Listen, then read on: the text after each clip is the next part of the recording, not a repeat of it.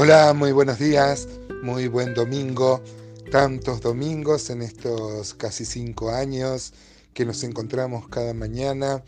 Eh, nos permite ver en el domingo un día especial, ¿no? Es nuestro día de culto, es nuestro día de congregarnos con los hermanos en un servicio cultural, de adoración al Señor y de meditación también en la palabra. Así que como cada día, como cada mañana, este, ponemos por delante la palabra para buscar su consejo, para buscar su amonestación, su instrucción, su disciplina. Qué razón que tiene Samuel Pérez Millos.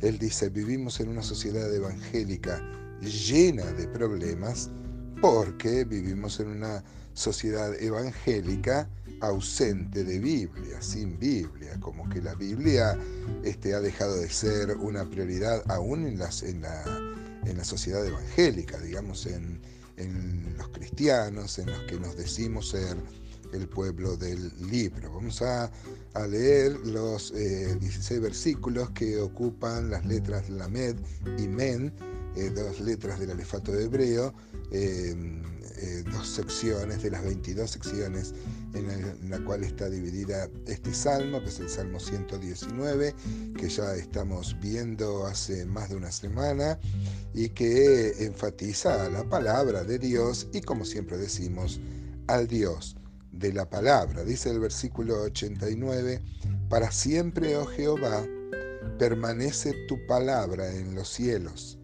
De generación en generaciones tu fidelidad, tú afirmaste la tierra y subsiste por tu ordenación subsisten todas las cosas, te sirven. Eh, mira qué interesante, amado hermano, amada hermana, eh, la palabra acá es comparada con la inmutabilidad de los cielos y de la tierra. Eh, la palabra que viene de los cielos, si bien fue escrita por hombres, fue inspirada por el Espíritu Santo. Acá encontramos que la compara con las cosas que eh, también son creación de Dios. Acá se pone a la palabra, a la tierra y a los cielos como este, cosas inmutables. Por supuesto, un día va a haber un cielo nuevo y una tierra nueva, pero mientras tanto, esta maravillosa creación que nosotros como seres humanos estamos, parece, empeñados en, en destruir, ¿no? Porque esta gran casa que Dios nos ha dado, eh, los cielos y la tierra, forman parte de, mm, de, la maravilla de la creación que Dios dispuso eh, para que el hombre, que Él mismo también creó, ya hemos meditado en estas mañanas que la palabra enfatiza la creación de Dios del hombre.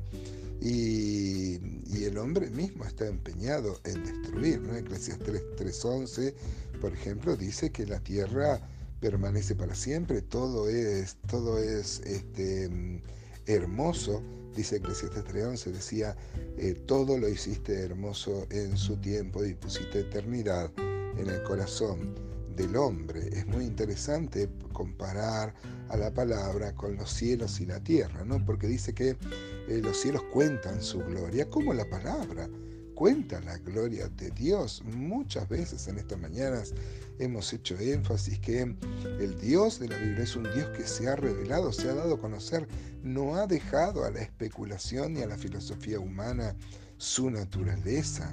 Él se ha dado a conocer y por eso es bendito este libro, porque nos revela quién es Dios, qué piensa, qué siente y qué cree Dios sobre las cosas que, que, nosotros muchas veces no sabemos eh, qué decidir. Entonces hacemos bien en poner a la Biblia en nuestro norte. Dice el versículo 92 del Salmo 119, si tu ley no hubiese sido mi delicia, ya en mi aflicción hubiera perecido. Nunca jamás me olvidaré de tus mandamientos, porque con ellos me has vivificado. Tuyo soy yo, sálvame, porque he buscado tus mandamientos.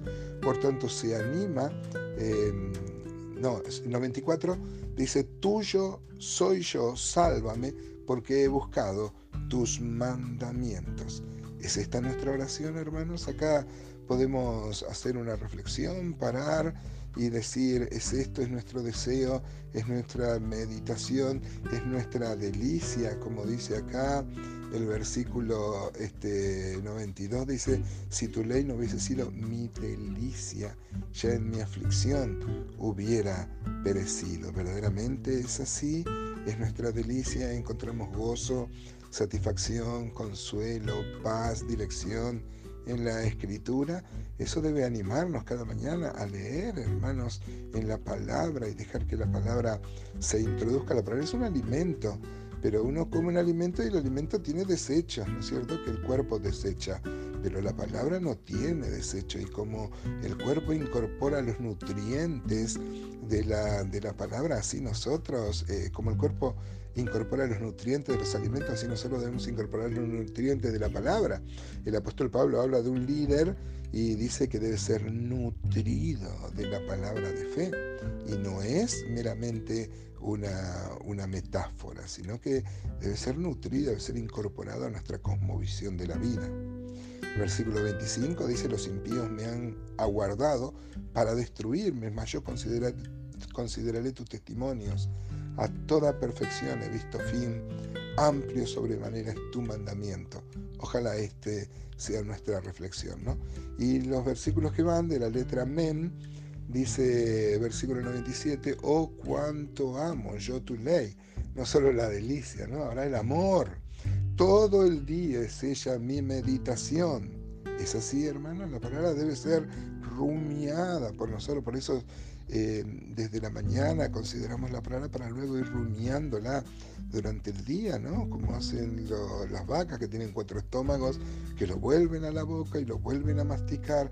Así deben ser los conceptos, ¿no? Todo el día es ella mi meditación, dice el salmista. Me has hecho más sabio que mis enemigos. Con tus mandamientos eh, me has hecho más sabio que, tus, que mis enemigos con tus mandamientos, porque siempre están conmigo. Eh, por supuesto, si uno se afirma en la palabra, Dios le da una sabiduría especial. Yo muchas veces he testificado de personas que han influido mucho sobre mi vida y algunas, una mujer en especial que yo habitualmente cuento de ella, era una mujer que no sabía leer ni escribir. Sin embargo, ella, bueno, estaba aprendiendo a leer y escribir sobre el final de su vida para leer la palabra, palabra que ella memorizaba a través de unos cassettes y ella fue una mujer muy sabia, ya falleció, se fue con el Señor. Pero uno buscaba un consejo y iba a preguntarle a ella, claro que sí, porque estaba llena de la palabra de Dios. El versículo 101 dice, de todo mal camino contuve mis pies para guardar tu palabra, no me aparte de tus juicios, porque tú me enseñaste. Cuán dulces son a mi paladar tus palabras como decía, ¿no? Que era deleitosa, que era la delicia. Acá dice, cuán dulces son a mis paladar tus palabras más que la miel a mi boca. De tus mandamientos he adquirido inteligencia, por tanto he aborrecido todo camino de mentira. Uno puede ir a Apocalipsis capítulo 10 y encuentra que hay un ángel que tiene un rollo y se lo da para comer al apóstol Juan, el apóstol Juan lo come y el rollo es, es dulce al paladar, pero luego es amargo. Y siempre hemos interpretado de esto que la palabra es dulce, como dice acá, porque tiene promesas. Qué lindas son las promesas, ¿no? Pero también tiene una parte un tanto amarga que habla de los mandamientos y que nosotros debemos obedecer. Gracias a Dios, Dios nos asiste para darnos las fuerzas para obedecer su palabra.